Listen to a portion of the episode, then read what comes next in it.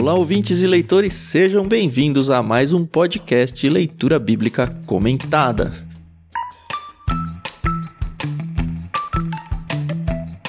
Eu sou o Thiago André Monteiro, arroba Vulgutan, estou aqui com a Carol Simão e com o Thiago Moreira para a gente conversar sobre o capítulo 22 de Lucas, chegando muito aos finalmente hoje, enfim. Infelizmente ou felizmente para nós, né? Jesus será preso e vai começar o processo aí todo de crucificação de Jesus.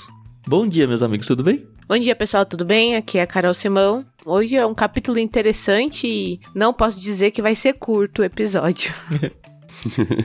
Bom dia a todos, ouvintes, leitores. De fato, é um desafio aqui esse capítulo. Acho que o maior capítulo que já gravamos. É mesmo? Né? Uau. 71 Eu acho que versículos. Eu acho que sim.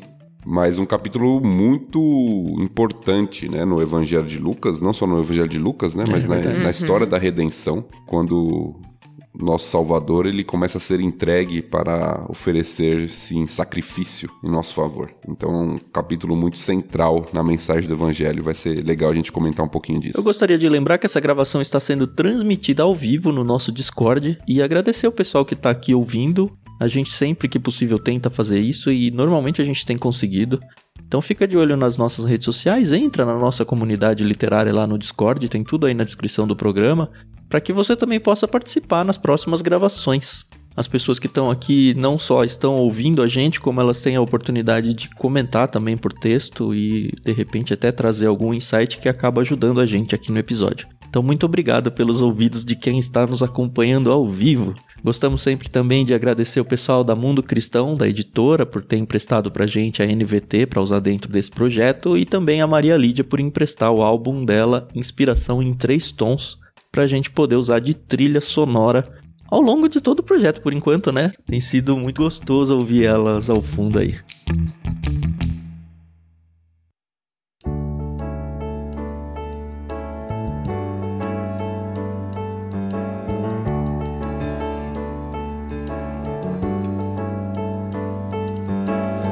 Capítulo longo, bem longo. A gente vai dividir o texto em 14 partes hoje, né?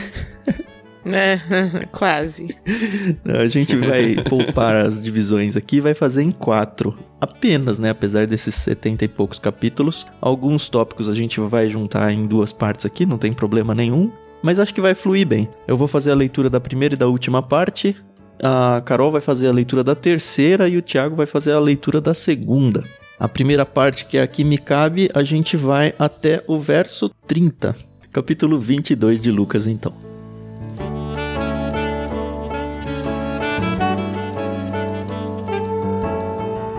A festa dos pães sem fermento, também chamada de Páscoa, se aproximava. Os principais sacerdotes e mestres da lei tramavam uma forma de matar Jesus, mas tinham medo da reação do povo. Então, Satanás entrou em Judas Iscariotes, um dos doze, e ele foi aos principais sacerdotes e aos capitães da guarda do templo para combinar a melhor maneira de lhes entregar Jesus. Eles ficaram muito satisfeitos e lhe prometeram dinheiro. Judas concordou e começou a procurar uma oportunidade de trair Jesus, para que os prendessem quando as multidões não estivessem por perto. Chegou o dia da festa dos pães sem fermento, quando o cordeiro pascal era sacrificado. Jesus mandou Pedro e João na frente e disse: Vão e preparem a refeição da Páscoa para que a comamos juntos. Onde o senhor quer que a preparemos? perguntaram. Ele respondeu: Logo que vocês entrarem em Jerusalém, um homem carregando uma vasilha de água virá ao seu encontro. Sigam-no. Na casa onde ele entrar, digam ao dono: O mestre pergunta: Onde fica o aposento no qual comerei a refeição da Páscoa com meus discípulos? Ele os levará a uma sala grande no andar superior que já estará arrumada. Preparem ali a refeição. Eles foram e encontraram tudo como Jesus tinha dito, e ali prepararam a refeição da Páscoa. Quando chegou a hora, Jesus e seus apóstolos tomaram lugar à mesa. Jesus disse: Estava ansioso para comer a refeição da Páscoa com vocês antes do meu sofrimento, pois eu lhes digo agora que não voltarei a comê-la até que ela se cumpra no reino de Deus. Então, tomou um cálice de vinho e agradeceu a Deus. Depois disse: Tomem isto e partilhem entre vocês, pois não beberei vinho outra vez até que venha o reino de Deus. Tomou o pão e agradeceu a Deus. Depois partiu-o e o deu aos discípulos, dizendo: Este é o meu corpo, entregue por vocês. Façam isso em memória de mim. Depois da ceia, Jesus tomou o cálice de vinho e disse: Este é o cálice da nova aliança, confirmada com o meu sangue que é derramado como sacrifício por vocês. Mas aqui, partilhando da mesa conosco, está o homem que vai me trair, pois foi determinado que o filho do homem deve morrer. Mas que aflição espera aquele que o trair? Os discípulos perguntavam uns aos outros qual deles faria uma coisa dessas. Depois começaram a discutir entre si qual deles era o mais importante. Jesus lhes disse: Neste mundo, os reis e os grandes homens exercem poder sobre o povo, e no entanto são chamados de seus benfeitores. Entre vocês, porém, será diferente: que o maior entre vocês ocupe a posição inferior e o líder seja o servo. Quem é mais importante, o que está à mesa ou o que serve? Não é aquele que está à mesa? Mas não aqui, pois eu estou entre vocês como quem serve. Vocês permaneceram comigo durante meu tempo de provação, e assim como meu pai me concedeu um reino, eu agora lhes concedo o direito de comer e beber à minha mesa, em meu reino. Vocês se sentarão em tronos e julgarão as doze tribos de Israel.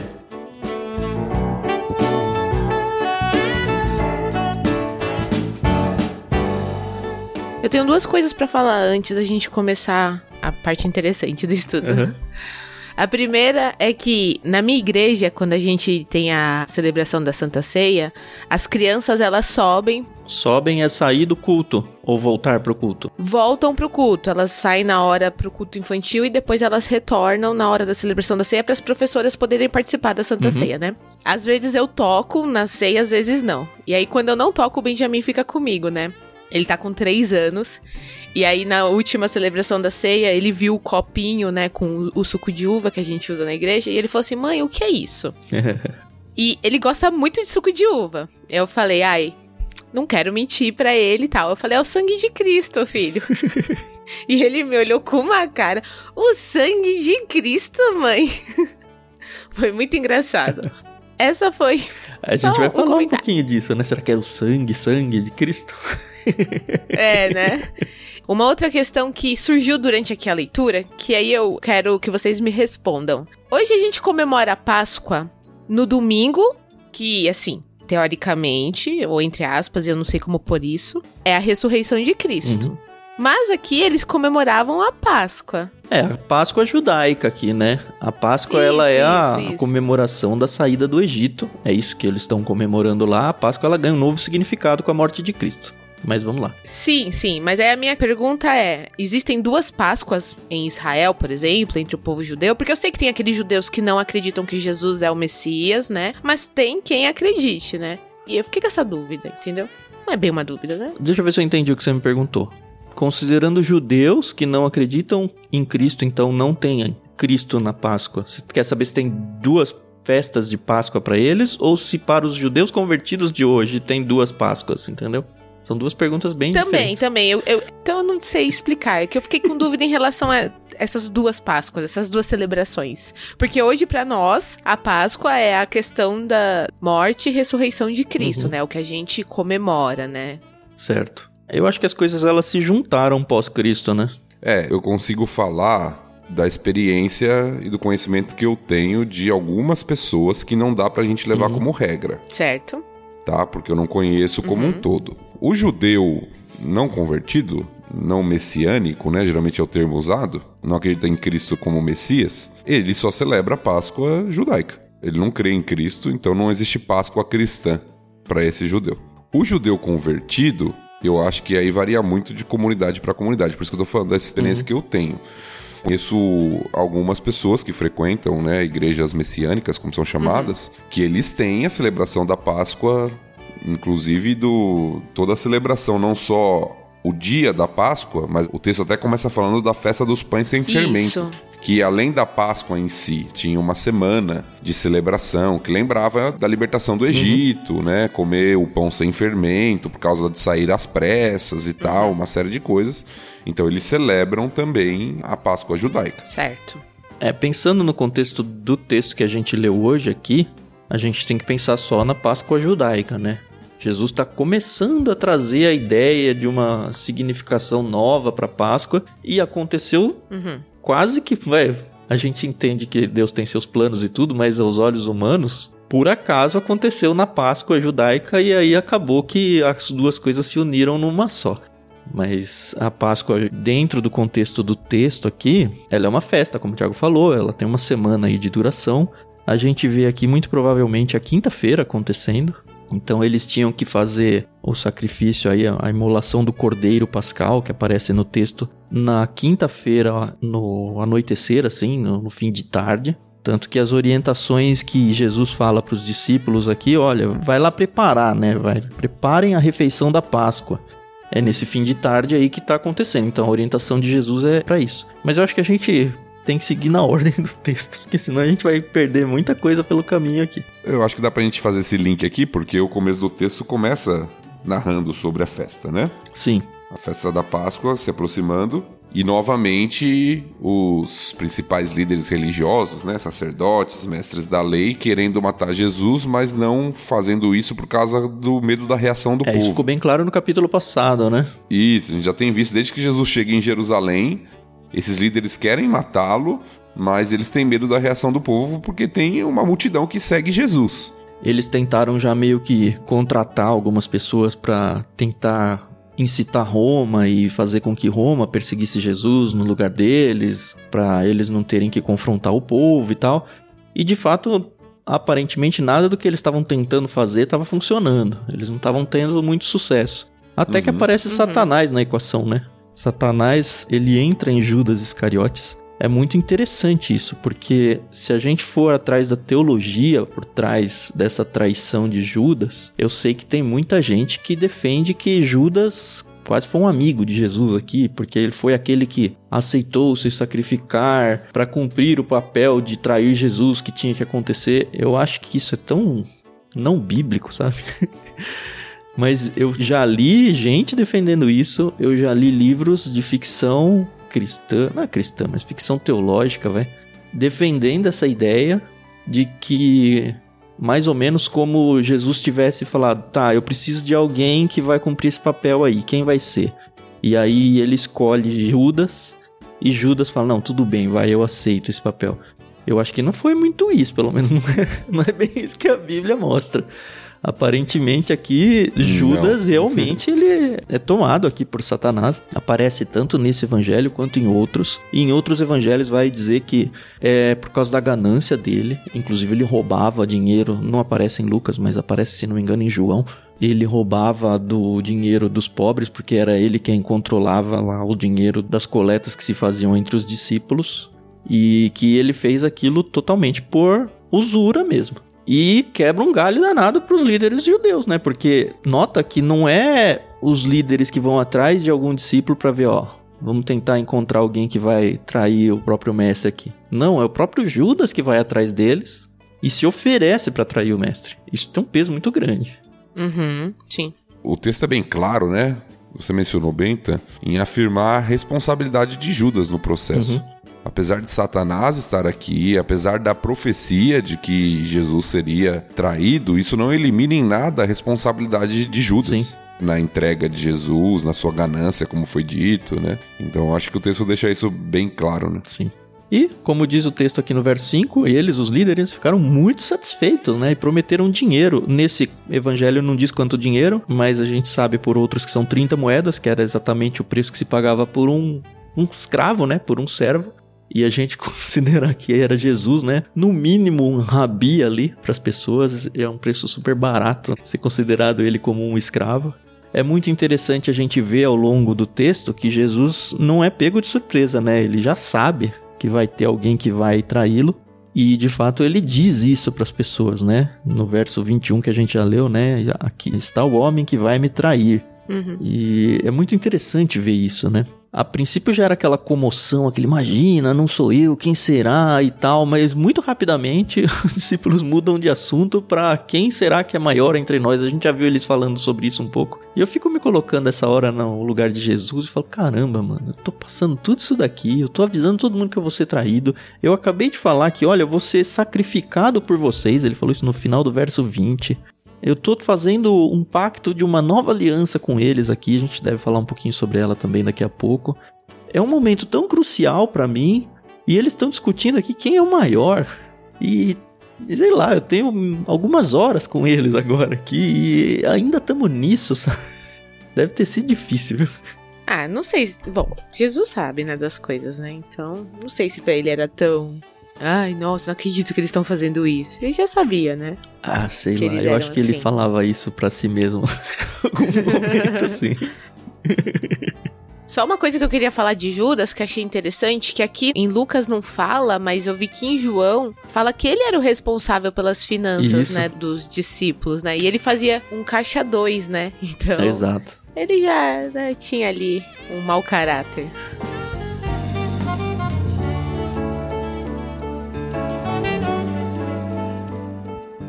Bom, e aí tem toda a preparação do cenário onde vai acontecer a Santa Ceia a gente vê aí algumas coisas que parecem até meio sobrenaturais, vai?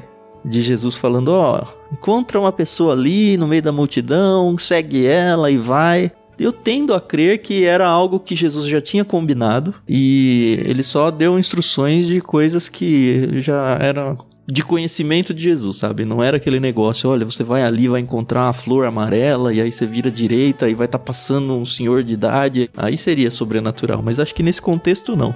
E alguns indícios que me parecem, né? O fato de ter um homem carregando água, aparentemente eram as mulheres que faziam isso, então não era nada difícil encontrar um homem carregando água, porque era a exceção, né? Não tinha praticamente um homem carregando água, mas esse homem provavelmente fazia parte era um dos servos, eu sei lá o que, do dono do local lá. Então Jesus sabia que estava sendo preparado aquele espaço para ele, provavelmente o próprio Jesus já tinha combinado ali e simplesmente passou as instruções para os discípulos que foram lá preparar a refeição da Páscoa. É o que eu penso. Não sei se vocês pensam muito diferente disso. Cara, eu acho que o texto não afirma nenhuma coisa nem outra. Eu não sei, pode ter sido uma predição uhum. de Jesus, falando: ó, vocês vão encontrar isso, vão encontrar isso, vão encontrar aquilo. Nós poderíamos concluir isso tranquilamente. Eu acho que a maioria das pessoas que leem o texto saem com essa impressão inicial. Sim. Uhum. Mas assim, não é que um cara preparou uma sala para ninguém. A sala, pelo menos, já estava combinada que, ó, vai ser vocês, né? Ou não? É, na verdade, essas salas existiam em algumas casas, né? Isso. É o próprio nome cenáculo, ele era uma sala onde se tinha refeições mesmo. Uhum. Então essas salas, elas já existiam em si. A grande questão é sobre a refeição que foi preparada. Se já estava pré-alugado ou não, né? É, mas as salas, muitas vezes em casas com maior posses, elas já tinham esses locais específicos para isso. Uhum. Eu acho que a gente se apegar a isso é bobagem, né? Tem tanta coisa mais interessante nesse texto do que ficar falando sobre isso.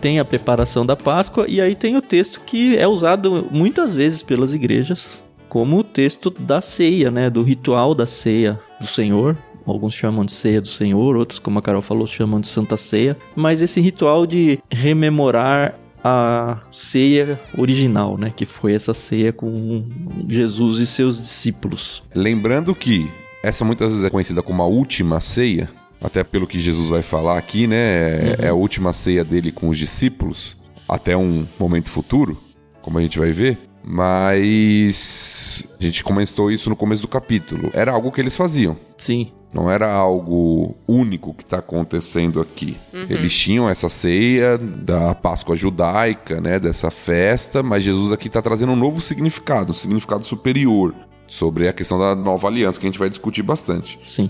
Uhum. E acho que por ser a última, essa ansiedade, né, de Jesus para comer a refeição da Páscoa com vocês, antes do meu sofrimento, para usar o, o verso 15 aqui, né? É aí que ele fala: Ó, eu não vou voltar a ter essa refeição com vocês antes de, ser entregue, né, de ser morto, o que ele já tinha dito algumas vezes para os discípulos que ele seria morto, mas agora ele falou, ó, chegou a hora. Vai vir o reino de Deus. E eu acho que na cabeça deles aqui, deve ter dado meio que um parafuso, porque ao mesmo tempo que ele fala, olha, eu vou ser entregue, eu vou ser morto, e isso não vai acontecer de novo, essa refeição, né? Eu não beberei aqui vinho com vocês até que venha o reino de Deus. E eu acho que mesmo para eles não estava muito claro que essa vinda do reino de Deus não seria muito diferente do que eles esperavam. Porque, lembra, eles estavam esperando uma revolta. Sei lá, agora veio e vai assumir o trono. E um pouquinho mais pra frente a gente vai ver uma cena de Jesus falando: agora vocês têm que carregar espadas, e o próprio Pedro agindo impulsivamente também. Eu tendo a, a entender que talvez ali na cabeça deles falou: ah, agora vamos dominar o reino, sabe? Alguma coisa nesse sentido. Tá muito nebuloso ainda, apesar de nós que estamos lendo a posteriori, né, sabermos exatamente o que está acontecendo, mas aparentemente para os discípulos ainda não está 100% claro. E acho que fica evidente isso até pelo fato deles começarem a discutir quem era o mais importante entre eles. E é interessante que nesse capítulo de Lucas, o autor, ele não fala sobre aquela parte em que Cristo fala que um deles vai trair ele, né? Como tá em Mateus. Falou, não falou? Ele fala, mas é mais resumido do que em outros evangelhos. Exatamente, não como em Mateus, né? É, no 21 ele fala, mas aqui, partilhando da mesa conosco, está o homem que vai me trair. Uhum. É que no relato de outros evangelhos tem toda uma cena onde Sou Jesus eu, fala, é aquele que põe a Rabi, mão né? comigo no prato. Uhum. Tem mais detalhes. Sim. Aqui é mais resumido, né? Uhum.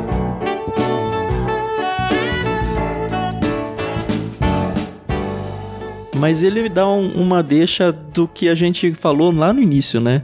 Ele fala aqui, olha, pois foi determinado que o filho do homem deve morrer. Ok, isso é a explicação que alguém vai trair, né? Mas que aflição espera aquele que o trair? Essa dualidade, né, entre não só presciência de Deus, como a própria ação de Deus na história para levantar alguém que vai trair Jesus, porque era necessário, né, como ele mesmo disse aqui, né, porque está determinado pelo próprio Deus, né, que o filho do homem deve morrer. Então esse é o caminho determinado por Deus que tinha que acontecer. Só que ao mesmo tempo ele fala, olha, apesar de estar determinado por Deus, isso não tira o pecado de quem está fazendo isso. Porque ai daquele que for responsável por essa traição, né? E é muito. Toda vez que eu começo a pensar sobre isso, e tem várias cenas no Antigo Testamento com isso, né? Onde acontece um grande mal, a gente vê que esse grande mal é em certa medida orquestrada por Deus, no sentido de fazer parte dos planos de Deus, só que ainda assim Deus não mancha suas mãos fazendo esse mal. Ele usa uma pessoa que é totalmente responsável por aquele mal, para fazer aquilo que era o plano dele. Isso dá um tilt muito grande na cabeça de muita gente, na minha inclusive, né? Mas eu só vivo com isso e é isso. Não tenho respostas. É um dos dilemas da teologia, né? A soberania de Deus e a responsabilidade humana. Uhum. E a Bíblia afirma as duas coisas, né? No mesmo texto, um versículos um seguidinho do outro. Não dá nem pra tentar arrumar contextos diferentes, né? Mas é, é isso, assim. Simplesmente aceita que dói menos, como disse a Carol no episódio passado. Mas é isso, assim. Judas é 100% responsável por aquilo que ele tinha que fazer e Deus já tinha predeterminado que alguém faria aquilo lá. Eu uso dizer ainda que tinha predeterminado que era Judas quem ia fazer aquilo. Mas sigamos. Esse episódio vai trazer muitas, muitas interrogações nas cabeças de vocês, tá? Não fiquem bravos com a gente, não.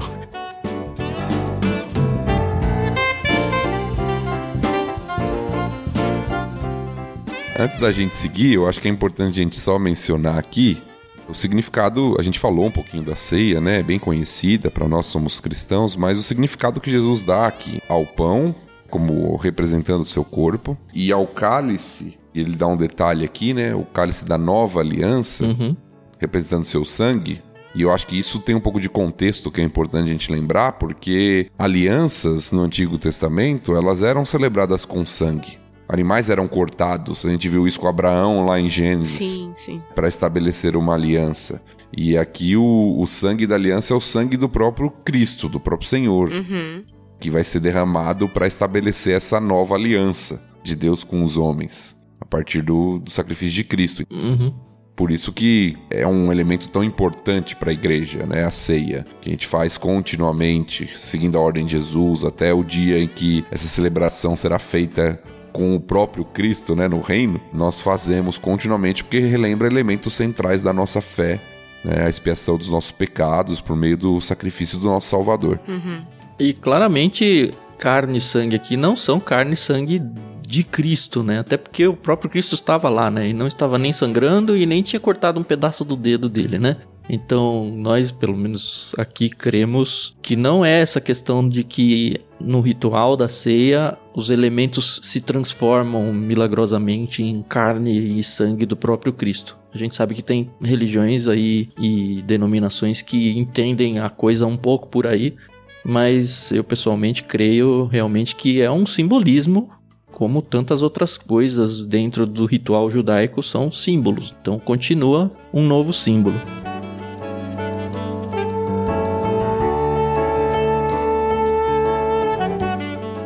E uma outra coisa que eu acho importante a gente dizer toda vez que eu leio esse texto falar a nova aliança, a gente pensa na nova aliança de Cristo. A impressão que passa é que era algo totalmente novo para os judeus. Novo no sentido de que nunca ninguém tinha falado sobre esse negócio de nova aliança. Mas estudando dessa vez, eu fui chamado a atenção que não.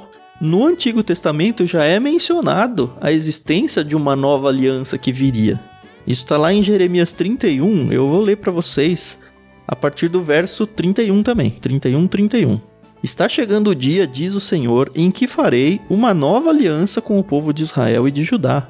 Não será como a aliança que fiz com seus antepassados, quando os tomei pela mão e os tirei da terra do Egito. Embora eu os amasse como o marido ama a esposa, eles quebraram a aliança, diz o Senhor. E esta é a nova aliança que farei com o povo de Israel depois daqueles dias, diz o Senhor. Porei minhas leis em sua mente e as escreverei em seu coração. Serei o seu Deus e eles serão o meu povo. E não será necessário ensinarem a seus vizinhos e parentes, dizendo: Você precisa conhecer o Senhor, pois todos, desde o mais humilde até o mais importante, me conhecerão, diz o Senhor. E eu perdoarei sua maldade e nunca mais me lembrarei de seus pecados. É claro que a gente entende isso hoje como algo que ainda não aconteceu. Eu acho que essa aliança ela vai ser exatamente como descrita aqui em Jeremias, lá na volta de Cristo, né? Mas talvez ele esteja trazendo aqui, olha, eu tô lembrando essa nova aliança aqui com vocês. É, e, e tem aqueles elementos que muitos vão chamar de já e ainda não. Isso. Que em certo sentido isso tem elementos já iniciais através do ministério de Cristo, mas que se cumprirão plenamente no futuro. É, a própria chegada do reino de Deus aqui, né? Que ele fala que, ó, vai chegar o reino Exato. de Deus, dá a impressão de que o reino de Deus está chegando, e hoje a gente diz ainda que, em alguma medida, não chegou. Mas já chegou, mas não se completou. Então a gente tá meio que num, num hiato aí, sei lá.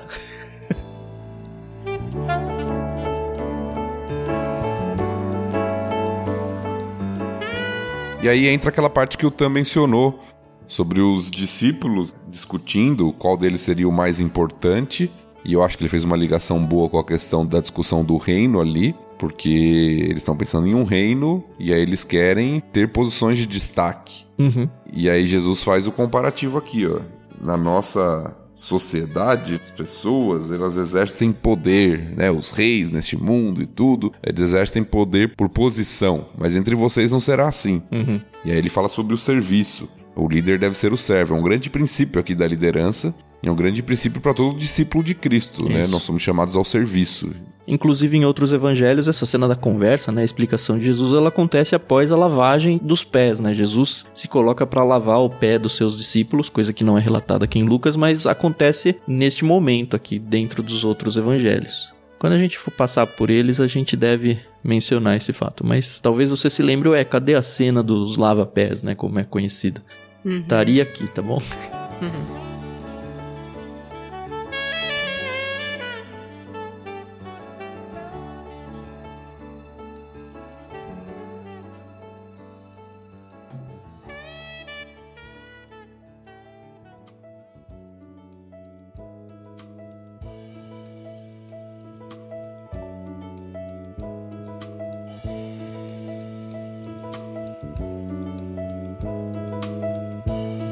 Podemos andar?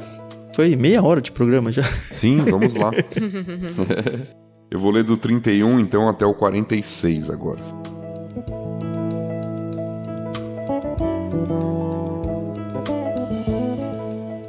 Então o Senhor disse: Simão, Simão, Satanás pediu para peneirar cada um de vocês como trigo.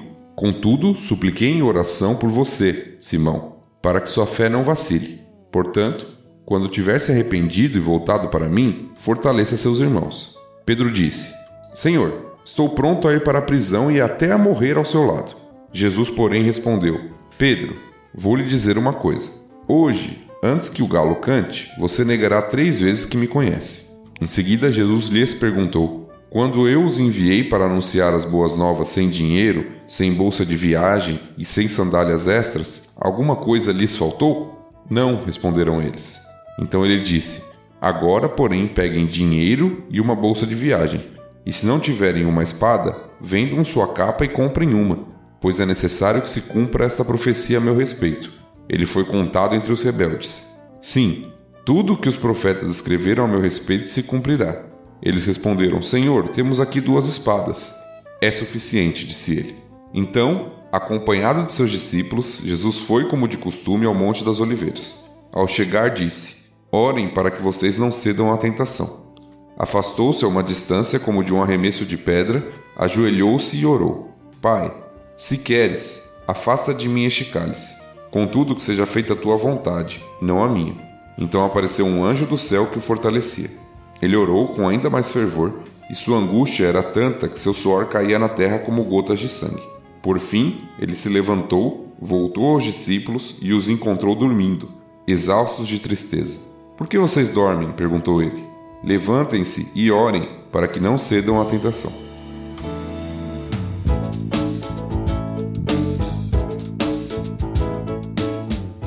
É interessante a abertura desse texto que Jesus volta ao nome antigo de Pedro, né? Ele fala Simão, Simão. Eu acho que é meio que mostrando para ele quem ele era. Antes de ser transformado. É, eu até penso na entonação. Simão, Simão. É. e outra coisa que me passou, olha, a primeira vez de todas as vezes que eu li os evangelhos, pela primeira vez eu percebi esse detalhe e eu acho que a NVT foi muito bem aqui. Porque eu sempre leio como, olha, Satanás pediu para te peneirar Simão. Mas não, Satanás pediu para peneirar cada um de vocês como trigo, cada um dos seus discípulos. E eu orei especialmente por você, Simão. E eu falei, nossa, tá tão estranho. Eu fui para outras traduções para ver e lá é voz também. E aí depois eu fui em comentaristas, eles falam, olha, quando ele tá falando sobre os apóstolos, ele usa o plural. E quando ele tá falando sobre Pedro, ele usa o singular. Então é isso, provavelmente tem um momento aqui onde Satanás, a lá, Satanás indo conversar com Deus lá em Jó, sabe? Foi lá pedir autorização uhum. a Deus para testar os seus 12, né? Talvez o Judas tenha caído aí e os outros 11 não. E de fato Pedro passaria por uma aprovação. Jesus já avisa ele que vai acontecer algo assim. Pedro fala: Não, imagina, isso nunca acontecerá comigo.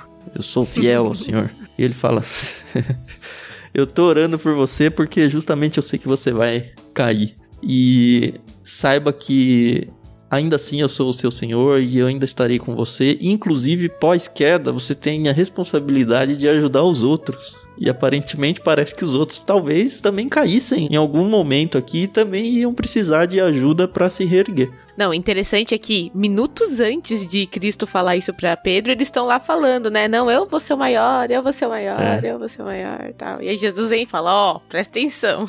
É, e outra coisa, Jesus acabou de falar que ele vai ser traído. Então, é aquela arrogância humana, né? Uhum. uhum. De achar, não, isso aí nunca vai acontecer comigo. É. E você não tá atento ao seu coração. Então Jesus falou que tinha alguém entre eles partilhando a mesa que iria trair. Aí eles começam a discutir sobre quem seria o maior. Aí Jesus volta ao, ao, aspecto da negação de Pedro aqui, mas eles acham que isso nunca aconteceria com eles, né? Uhum. Ainda bem que não acontece mais com a gente, né? Não, de jeito nenhum. Contém ironia, tá, pessoal? Fortes doses de ironia, né? É.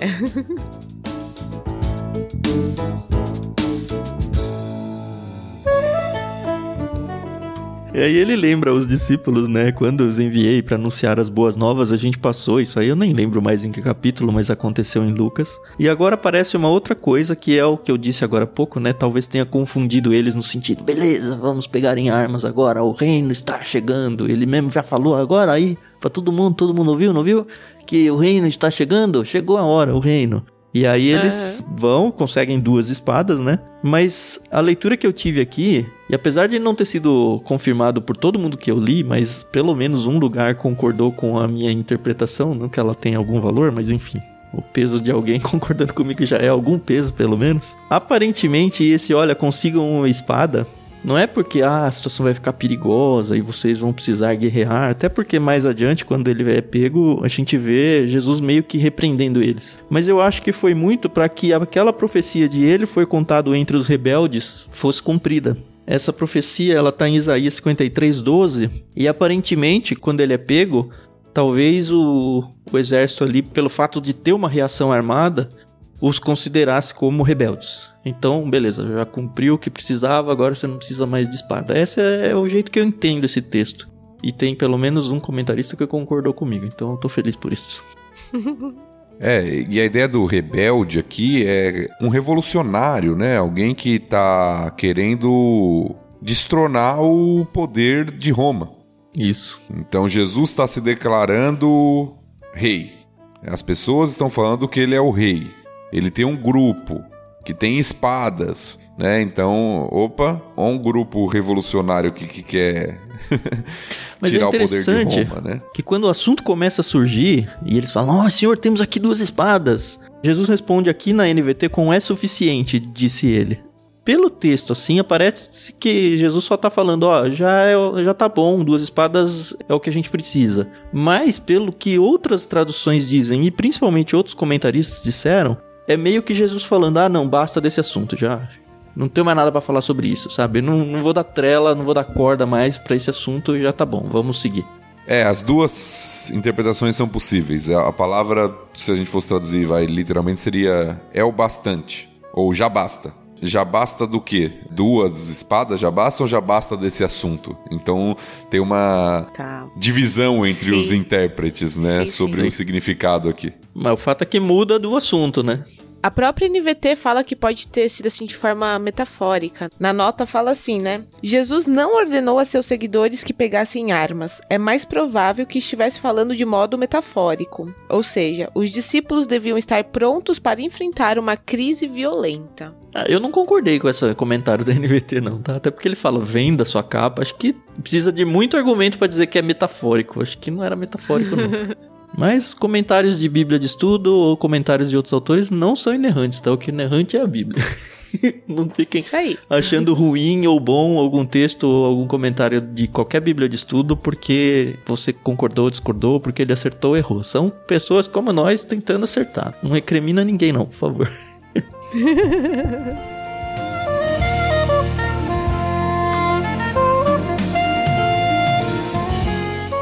Aí tem o cena do Monte das Oliveiras, né? O texto acho que nem vai falar, mas eles estão indo aí no jardim do Getsemane ou Getsemane, depende de como você gosta de falar isso. E existe até hoje esse jardim, né? É muito legal de ver. É um centro de visitação lá em Israel. E eu lembro quando a gente passou lá, meu coração ficou muito pesado naquele lugar. A gente nota claramente que o coração de Jesus está muito pesado, muito, muito pesado. E aparentemente os discípulos que acompanharam eles, a gente sabe por outros evangelhos que não foram todos que foram com Jesus ali no momento da oração. A gente sabe que é Pedro, Tiago e João só que acompanham ele nesse momento no jardim do Getsemane. O Monte das Oliveiras é um local mais amplo, tá? Só pra gente situalizar geograficamente aqui. Ele é mais amplo, ele fica do lado ali de Jerusalém central ali.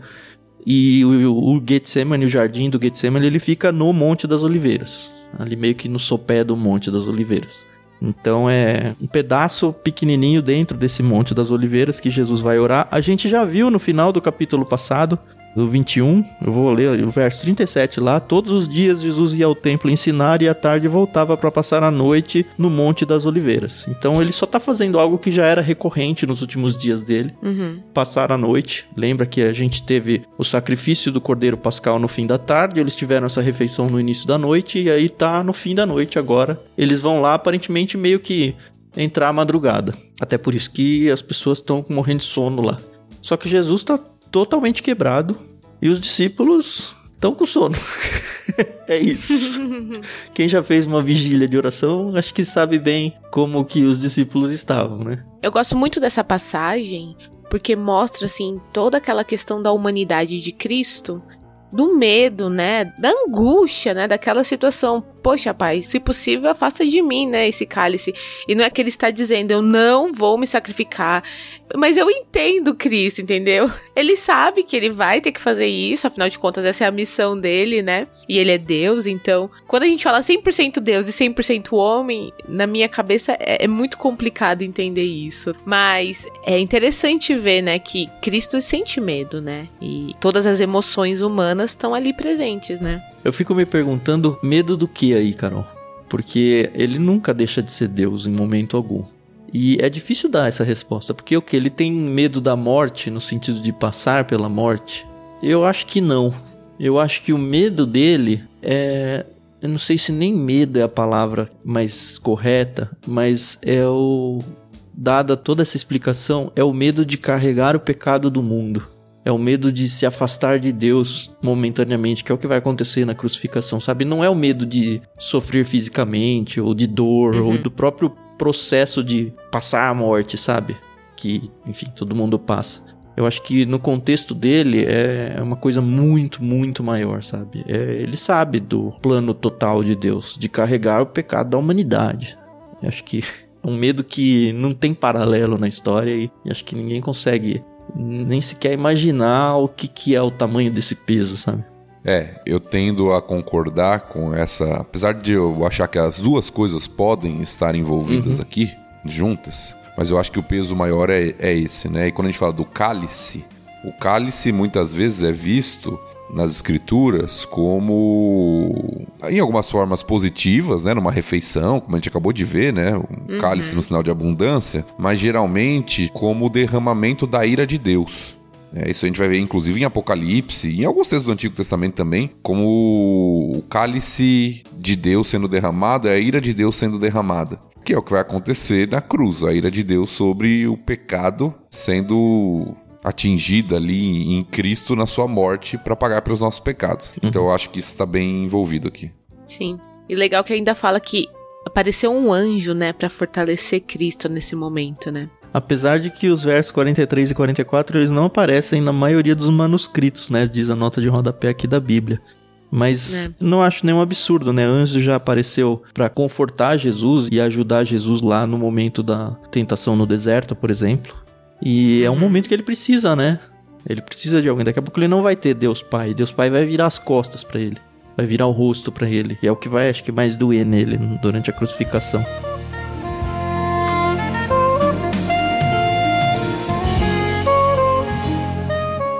E aí tem no verso 44, eu sei que existe uma galera que defende essa teologia de que ele transpirou sangue e que até existe um processo biológico onde isso é possível em grandes angústias e tal. Mas eu, de verdade, eu não enxergo isso no texto. Eu enxergo no texto que Jesus estava tão tenso que ele suou demais. Suou de pingar no chão, como se estivesse sangrando, sabe? Então, é comparativo. Mas também não coloco a minha salvação em xeque por causa disso, não. Acho que não vale a pena.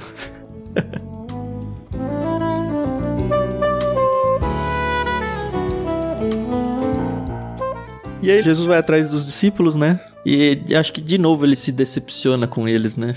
Quantas vezes, quantas vezes nós não decepcionamos Cristo, né? Quantas vezes Deus espera uma maturidade de nós e a gente simplesmente não corresponde, né? Como Deus é paciente com a gente, né? Caramba. Graças a Deus. É verdade. Eu acho que esse texto aqui, para mim, é um dos textos mais ricos sobre oração.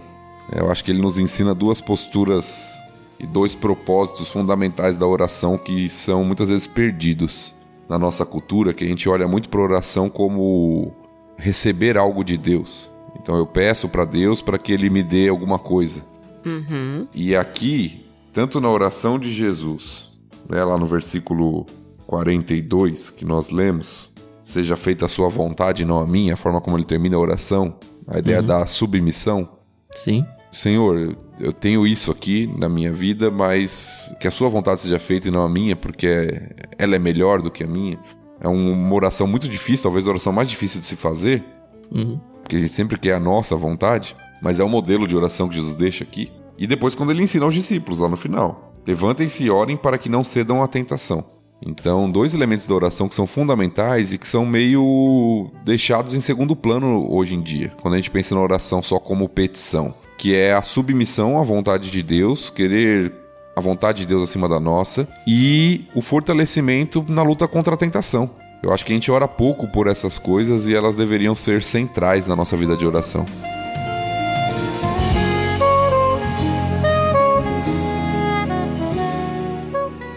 Sabe que esse versículo eu me confundo e até hoje eu não tenho uma resposta para ele? Porque, ó, talvez seja claro para vocês e vocês possam me ajudar. A frase aqui na NVT diz: Levantem-se e orem para que não cedam à tentação. Eu vou ler na revista atualizada, diz: Levantai-vos e orai, vírgula, para que não entreis em tentação. O motivo de orar é pedir para eu não cair na tentação, até fazendo um reflexo, por exemplo, que Jesus acabou de falar, ó, Satanás pediu para testar todos vocês. Então vocês devem orar para que vocês não caiam nessa tentação que eu sei que vai vir. Eu já estou falando aqui para vocês. Essa é uma interpretação. A outra é o fato de eu orar, simplesmente orar, me ajuda para que eu não caia em tentações. Não que eu esteja orando para não cair na tentação, entendeu? Mas o fato de eu ter esse relacionamento com Deus de oração faz com que eu não caia em tentação. Eu nunca consegui resolver essa equação. Depois do estudo de hoje, eu acho que é mais a primeira. Mas antes era mais a segunda, então não sei. Talvez sejam as duas. Pô, Thiago, você não resolve nada.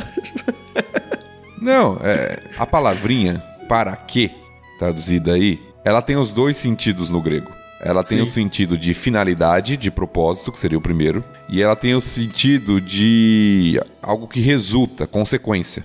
Uhum. Então, depende do contexto, pode ser um, pode ser outro, ou pode ser as duas coisas. Uhum. Eu acho que o texto, de alguma forma, nos indica as duas coisas. Uhum. Um, pelo que você falou, pelo contexto lá de que Satanás os peneirar e tudo, então orem com a finalidade de que vocês não caiam em tentação, não sejam levados pela tentação. Tipo, o pedido é não me deixe cair em tentação, né? Como é, inclusive, a oração do Pai no Nosso. Pai né? Nosso. Exato. Mas por outro lado também, eles estavam em uma, entre aspas, vigília de oração. E o fato uhum. deles estarem orando os protegeria também de cair em tentação. Então também é um resultado. Então eu acho que as duas coisas podem ser contempladas aqui. É, o bom é que as duas coisas são boas, né? Então, que bom. Não dá pra errar pro lado ruim. Né? E levam ao mesmo resultado.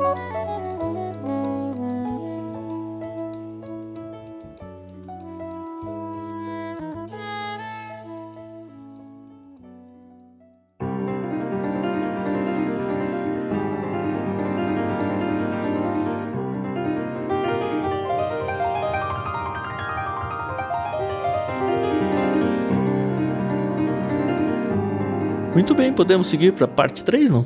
Podemos sim. Tá bom. Então vai do versículo 47 até o 62. Isso.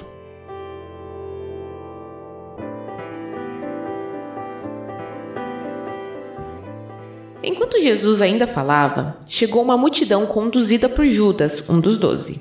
Ele se aproximou de Jesus e o cumprimentou com um beijo. Jesus, porém, lhe disse: Judas, com um beijo você trai o filho do homem? Quando aqueles que estavam com Jesus viram o que ia acontecer, disseram: Senhor, devemos lutar? Trouxemos as espadas. E um deles feriu o servo do sumo sacerdote, cortando-lhe a orelha direita. Mas Jesus disse: Basta. E tocando a orelha do homem, curou. Então Jesus se dirigiu aos principais sacerdotes, aos capitães da guarda do templo e aos líderes do povo que tinham vindo buscá-lo. Por acaso sou um revolucionário perigoso para que venham me prender com espadas e pedaços de pau? Por que não me prenderam no templo? Todos os dias eu estava ali ensinando. Mas esta é a hora de vocês, o tempo em que reina o poder das trevas. Então eles o prenderam e o levaram à casa do sumo sacerdote. Pedro o seguiu de longe. Os guardas acenderam uma fogueira no meio do pátio e sentaram-se em volta. E Pedro sentou-se com eles. Uma criada o notou à luz da fogueira e começou a olhar fixamente para ele. Por fim disse: Este homem era um dos seguidores de Jesus. Mas Pedro negou, dizendo: Mulher, eu nem o conheço. Pouco depois, um homem olhou para ele e disse: Você também é um deles. Não sou, retrucou Pedro. Cerca de uma hora mais tarde, outro homem afirmou: Com certeza esse aí também estava com ele, pois também é galileu. Pedro, porém, respondeu: Homem, eu não sei do que você está falando. E no mesmo instante o galo cantou. Então o Senhor se voltou e olhou para Pedro. E Pedro se lembrou das palavras dele: Hoje Antes que o galo cante, você me negará três vezes. E Pedro saiu dali chorando amargamente.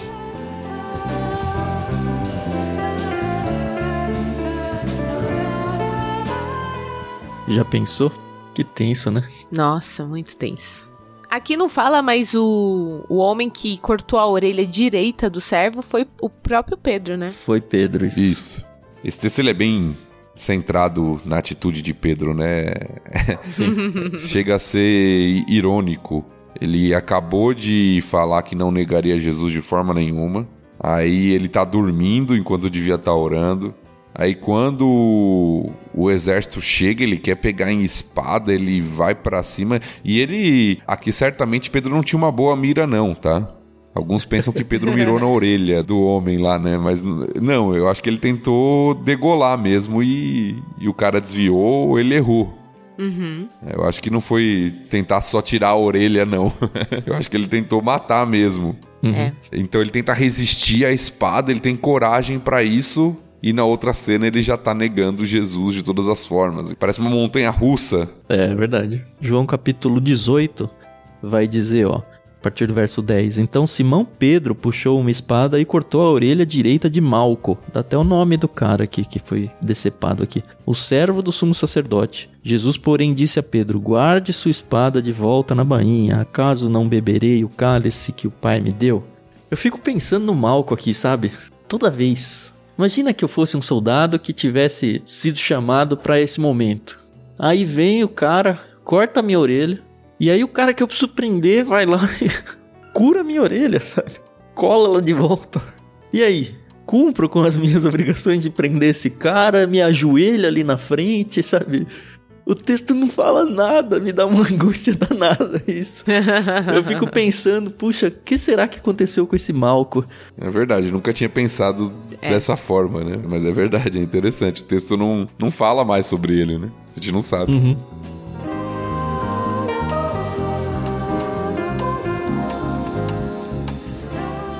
O fato é que, como você falou, né, o texto está todo focado em Pedro, a gente vê Pedro indo junto com Jesus, né? Atrás de Jesus. Jesus é pego, aparentemente todo o resto debanda já, né? Porque não fala mais nada sobre mais ninguém. Talvez eles estivessem pensando, ai, ah, agora que vai ter a, o Messias. Ih, pegaram ele agora, então lascou tudo, né? E da debandada geral, o Pedro vai atrás e ele é reconhecido, aparentemente pelo sotaque dele. É. Uhum. E aí é isso, né? Em situação de perigo ali, já pegaram ele. Se me pegarem como discípulo dele, eu vou ter o mesmo destino. Então, deixa eu dar um meu jeito aqui. Apesar de tudo que a gente já viu, né? E como deve ter sido difícil ouvir aquele galo cantar, né? A gente tem aqui um cenário de galo cantando, lembra? Eles passaram a madrugada em oração ali, pelo menos uma boa parte ali, o início da madrugada. Ainda tem todo o cenário onde Jesus ele é questionado, é inquirido aqui. E é interessante que ele não pode ser condenado por causa da lei, não podia ser condenado enquanto não amanhecesse.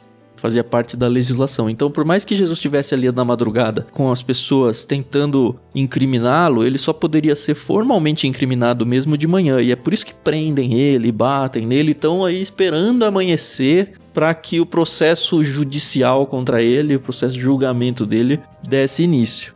Mas Pedro está ali perto, a casa ali do sumo sacerdote, aí tem a briga, ah, é o Anás, é o Caifás, aparentemente é uma casa uma perto da outra e eles, as pessoas e o próprio Pedro estão na parte externa, que talvez fosse contigo ali as duas casas, mas também é algo que é muito detalhe, acho que não, não importa muito para nossa história maior, mas o fato é que Pedro é reprovado aqui, né?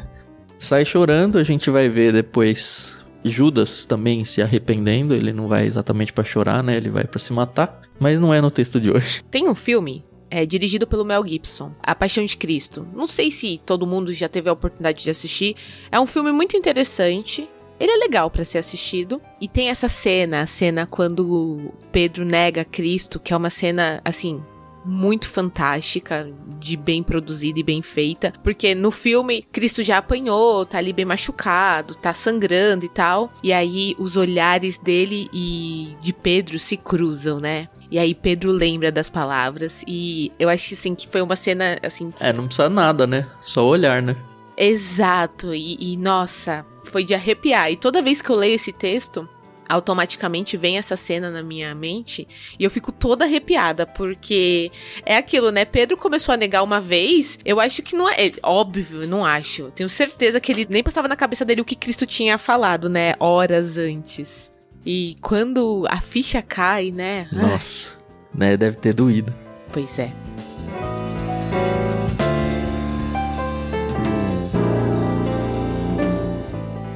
Tem uma outra coisa nessa cena de trevas, né? Esse trecho todo é escuro, né? Se a gente for pensar no cinema. E Jesus ele fala isso para as pessoas e traz pra gente esse cenário de um jeito muito intenso. Uhum. A partir do verso 52 lá, né, quando ele fala: "Pô, eu tava com vocês o tempo todo. Eu ia no templo todos os dias para ensinar. Eu por acaso sou um revolucionário?" Talvez até fazendo um eco daquilo que a gente já viu na leitura passada agora. E aí ele meio que fala: "Não, tudo bem. Esta é a hora de vocês, o tempo em que reina o poder das trevas. Eu acho tão pesada essas palavras de Jesus, sabe? E é isso, né? É o momento da noite. Se a gente for pensar até no, no cronograma do dia aí, eles estão de noite, meio amanhecendo, ainda tá escuro. Então, esse é o momento das trevas. Mas a luz já vai chegar. Mas é o momento das trevas.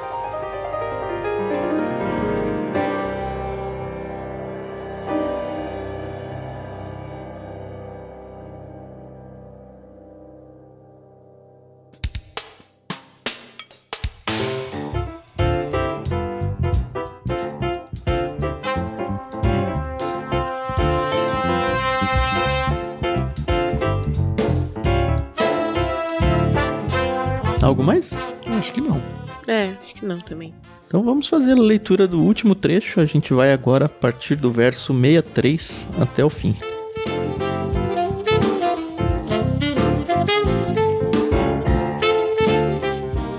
Os guardas, encarregados de Jesus, começaram a zombar dele e a bater nele. Vendaram seus olhos e diziam: Profetize para nós. Quem foi que lhe bateu dessa vez? E o insultavam de muitas outras maneiras. Ao amanhecer, todos os líderes do povo se reuniram, incluindo os principais sacerdotes e os mestres da lei. Jesus foi conduzido à presença desse conselho e eles perguntaram: Diga-nos, você é o Cristo? Jesus respondeu: Se eu lhes disser, de modo algum acreditarão em mim. E se eu lhes fizer uma pergunta, não responderão. Mas de agora em diante o Filho do Homem se sentará à direita do Deus Todo-Poderoso. Todos gritaram: Então você afirma que você é o Filho de Deus? E ele respondeu: Vocês dizem que eu sou. Que necessidade temos de outros testemunhas? Disseram eles. Nós mesmos o ouvimos de sua boca.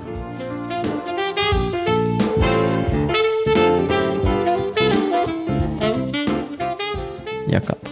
É como eu já falei, né? Eles esperam amanhã chegar para eles poderem começar o processo de julgamento de Jesus. Eles já têm muito claro na cabeça deles qual é não só a acusação, mas a resposta da acusação. É meio que só querem que Jesus fale eu sou, porque é isso que eles querem acusar. E é interessante essa dança que Jesus faz, né? Não, não. Vocês estão falando. É tipo, vocês já sabem o que vocês querem falar. Eu não preciso dizer nada, apesar de ser verdade isso, né? E também a, a zombaria dos guardas, né? Todo mundo sabia que ele era um profeta, um rabi e tal. E fica aquele negócio, não, ó, quem que bateu, fazendo essas brincadeiras idiotas aí com Jesus. E é interessante que a partir daqui a gente vê meio que Jesus não fala mais nada, né? Ele não responde mais, ele vai cada vez mais se calando. E acho que faz parte mesmo do plano, esse silêncio de Cristo nesse momento de angústia. É, nós temos toda a zombaria, a humilhação, Jesus sendo espancado ali, né, pelos guardas, então todo o processo ali de humilhação mesmo que vai ocorrer antes do seu sacrifício e lembrar, né, de quem Jesus é e do que ele sofreu aqui em nosso favor, isso realmente é algo que deve fazer parte da nossa reflexão é, o quanto a gente está disposto a sofrer por Cristo em comparação com o que ele sofreu aqui sem ter feito nada de errado, né? Diferente de nós. Então, acho que isso é uma reflexão importante nesse texto. E aí, o julgamento de Jesus diante do conselho judaico. Ele ainda não está sendo julgado pelas autoridades romanas. Aqui nós temos o conhecido Sinédrio, Uhum. Que aqui é traduzido como conselho, né? que era composto aí de pessoas, líderes judaicos, né? Pessoas importantes da sociedade, inclusive alguns sacerdotes, fariseus, mestres da lei, saduceus, né? Toda a liderança religiosa ali e também civil de Jerusalém se reúne para investigar, para interrogar Jesus, né? Lembra, Tiago, acho que foi no capítulo passado ou um antes desse que você falou, olha, é a primeira vez que parece que esses grupos se juntam. Quando eu tava lendo esse capítulo, eu lembrei disso que você falou, porque no, no 66 diz, né? Todos os líderes do povo. E é como você falou, são os líderes civis também, não é só o religioso que tá no meio aqui. São os líderes do povo se reunindo com os principais sacerdotes, com os mestres da lei. Então a gente tem aí um, um grupo até que bem heterogêneo de pessoas que, não, cansamos desse Jesus aí, sabe? Ele deixou de, de ser o preferido aí. Apesar de que o capítulo abriu falando que eles ainda tinham um pouco de medo de como o povo reagiria em relação a eles, a captura de Jesus, né? É, mas uma coisa é o povo, a multidão.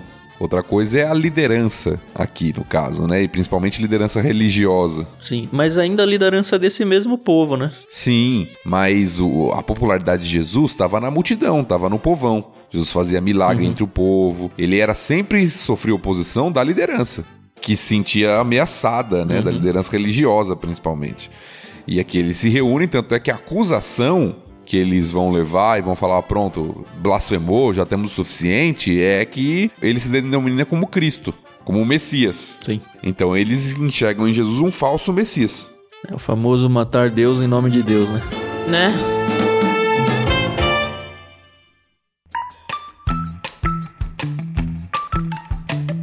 É isso, a história de hoje termina no meio, mas ela termina no meio. Daqui até o final faltam só dois capítulos para a gente terminar o livro de Lucas. E como diz o ditado, daqui para frente é só para trás, né? Vai ter ainda Jesus sendo julgado diante dos romanos aí, julgamento famoso diante de Pilatos, a gente vai entrar isso no capítulo seguinte. E não é spoiler para ninguém contar que ele vai ser condenado e vai ser morto e vai ressuscitar, né? Nós chegamos à reta final do livro de Lucas, um capítulo longo, um capítulo duro, né? Um capítulo difícil, eu acho que emocionalmente pesado, não só para Cristo, principalmente para Cristo, né? Mas acho que para nós também a gente tirou boas histórias aqui, traçando paralelos entre Pedro e nós, talvez entre Judas e nós, não sei. Aí cada um responde por si, mas é preocupações e, e ataques a, a, nós, assim, que são necessários para a gente se pensar como pessoas, como caráter, sabe? E ver como que nós realmente dizemos que seguimos a Cristo. Ou até os outros apóstolos, né? Que simplesmente saíram de perto e debandaram. Na hora do aperto, vamos embora. Não, não dá mais para seguir ele, porque agora ele foi preso. Até onde a gente vai? E se a gente continuar seguindo, como que a gente vai agir? E também acho que uma palavra de esperança para o próprio Pedro, apesar de não ter dito ainda, isso vai ficar mais claro mais adiante na história dos apóstolos, principalmente depois da volta de Cristo e tal. Mas que, olha, Cristo ora por nós para que a gente não caia em tentação, e Cristo avisa a gente dessa tentação, mas ainda tem a palavra de: olha, você vai cair, mas é responsabilidade sua levantar os seus irmãos. Então tem perdão ainda a acontecer. Acho que são lições que a gente pode ir tirando de nós, enquanto isso a gente vai sofrendo junto com Cristo todo o processo de crucificação. Obrigado mais uma vez, Carol Thiago.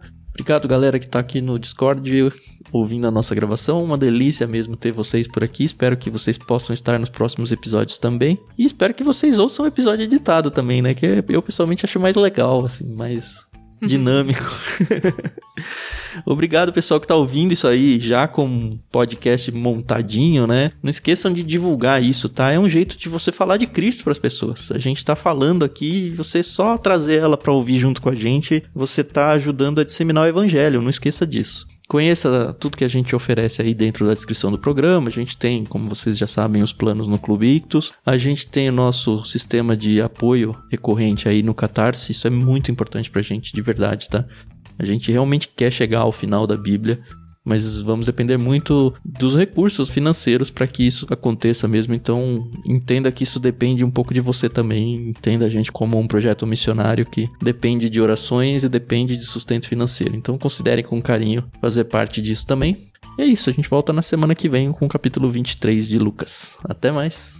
Obrigada, pessoal. É isso aí. A gente agradece a paciência, a audiência de vocês. E eu só posso dizer que eu já achava Lucas um livro incrível. Sempre foi o meu evangelho favorito. Mas depois de estudar do jeito que a gente está estudando, eu posso afirmar que talvez seja o meu livro da Bíblia favorito. Que legal. É que bate muito aí com Esther e outros. Então, vamos ver. A pergunta é difícil isso, Carol. Às vezes me perguntam qual que é seu livro favorito. Putz. Cada vez que eu lembro de um, eu falo, é esse. É, não, tem aquele lá. Não, é, que tem esse. É difícil. Momento, né? É a Bíblia, né? Deixa assim.